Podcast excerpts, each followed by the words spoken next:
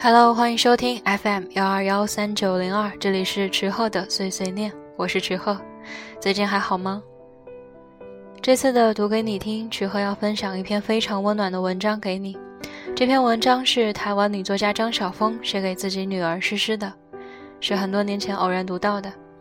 那正巧现在做的是读给你听这个系列，于是想要分享给你。当时读到这篇，就觉得从一个母亲的视角来看这个世界，充满了爱和温情。其实这篇也很引人思考，作为父母、子女，或者仅仅是一个听者，能带给我们的思考太多了。那下面池鹤就挑几段读给你听。初雪，张晓峰。诗诗，我的孩子，如果五月的花香有其源自。如果十二月的星光有其出发的处所，我知道你便是从那里来的。这些日子以来，痛苦和欢欣都如此尖锐，我惊奇在他们之间区别竟是这样的少。每当我为你受苦的时候，总觉得那十字架是那样的轻省。于是我忽然了解了我对你的爱情。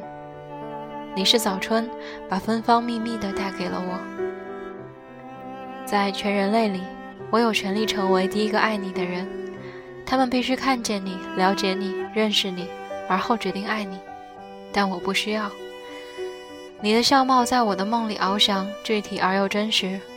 我爱你，没有什么可夸耀的。事实上，没有人能忍得住对孩子的爱情。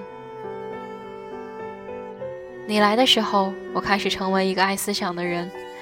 我从来没有这样深思过生命的意义，这样敬重过生命的价值。我第一次被生命的神圣和庄严感动了。因着你，我爱了全人类，甚至那些金黄色的雏鸡，那些走起路来摇摆不定的小树，它们全都让我爱得心疼。诗诗，我的孩子，有了你，我开始变得坚韧而勇敢。我竟然可以面对冰冷的死亡而无惧于它的毒钩，我正视着生产的苦难而仍觉自然。为你，孩子，我会去胜过他们。我从没有像现在这样热爱过生命。你教会我这样多成熟的思想和高贵的情操，我为你而献上感谢。前些日子，我忽然想起新约上的那句话。你们虽然没有有过他，却是爱他。我立刻明白，爱是一种怎样独立的感情。当尤加利的梢头掠过更多的北风，当高山的峰巅开始落下第一片初雪的银白，你便会来到。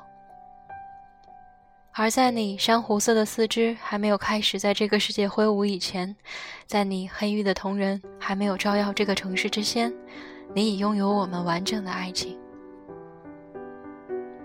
我们会教导你在孩提以前先了解被爱。诗诗，我们答应你，要给你一个快乐的童年。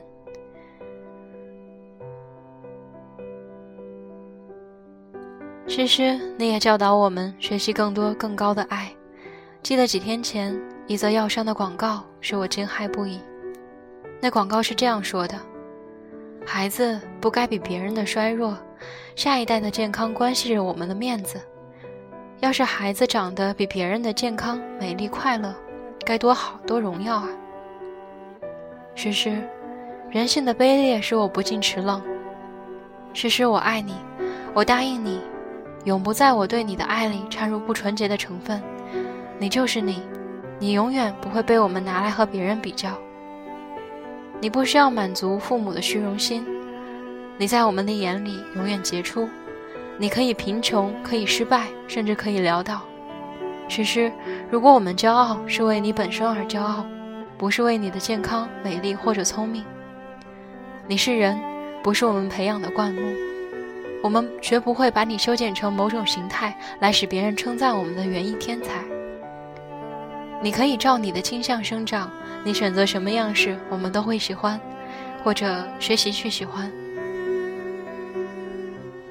我们会竭力去了解你，我们会慎重地俯下身去听你诉说一个孩童的秘密愿望，我们会带着同情和谅解帮助你度过忧闷的少年时期，而当你成年，诗诗，我们仍愿分担你的哀伤。人生总有那么些悲怆和无奈的事。如果在未来的日子里你觉得孤单，请记住你的母亲。我们的生命曾一度相系，我会努力使这种联系持续到永恒。诗诗，我们会试着了解你以及属于你的时代，我们会信任你。上帝从不赐下坏的婴孩。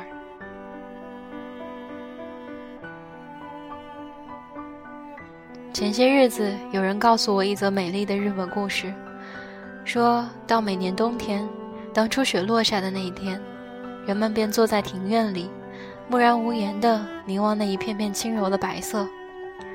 那是一种怎样情境动人的景象？那时候我就想到你，诗诗。你就是我们生命中的初雪，纯洁而高贵，深深地撼动着我。那些对美丽的惊服和热爱，常使我在静穆中有哭泣的冲动。诗诗，给我们的大地一些美丽的白色。诗诗，我们的初雪。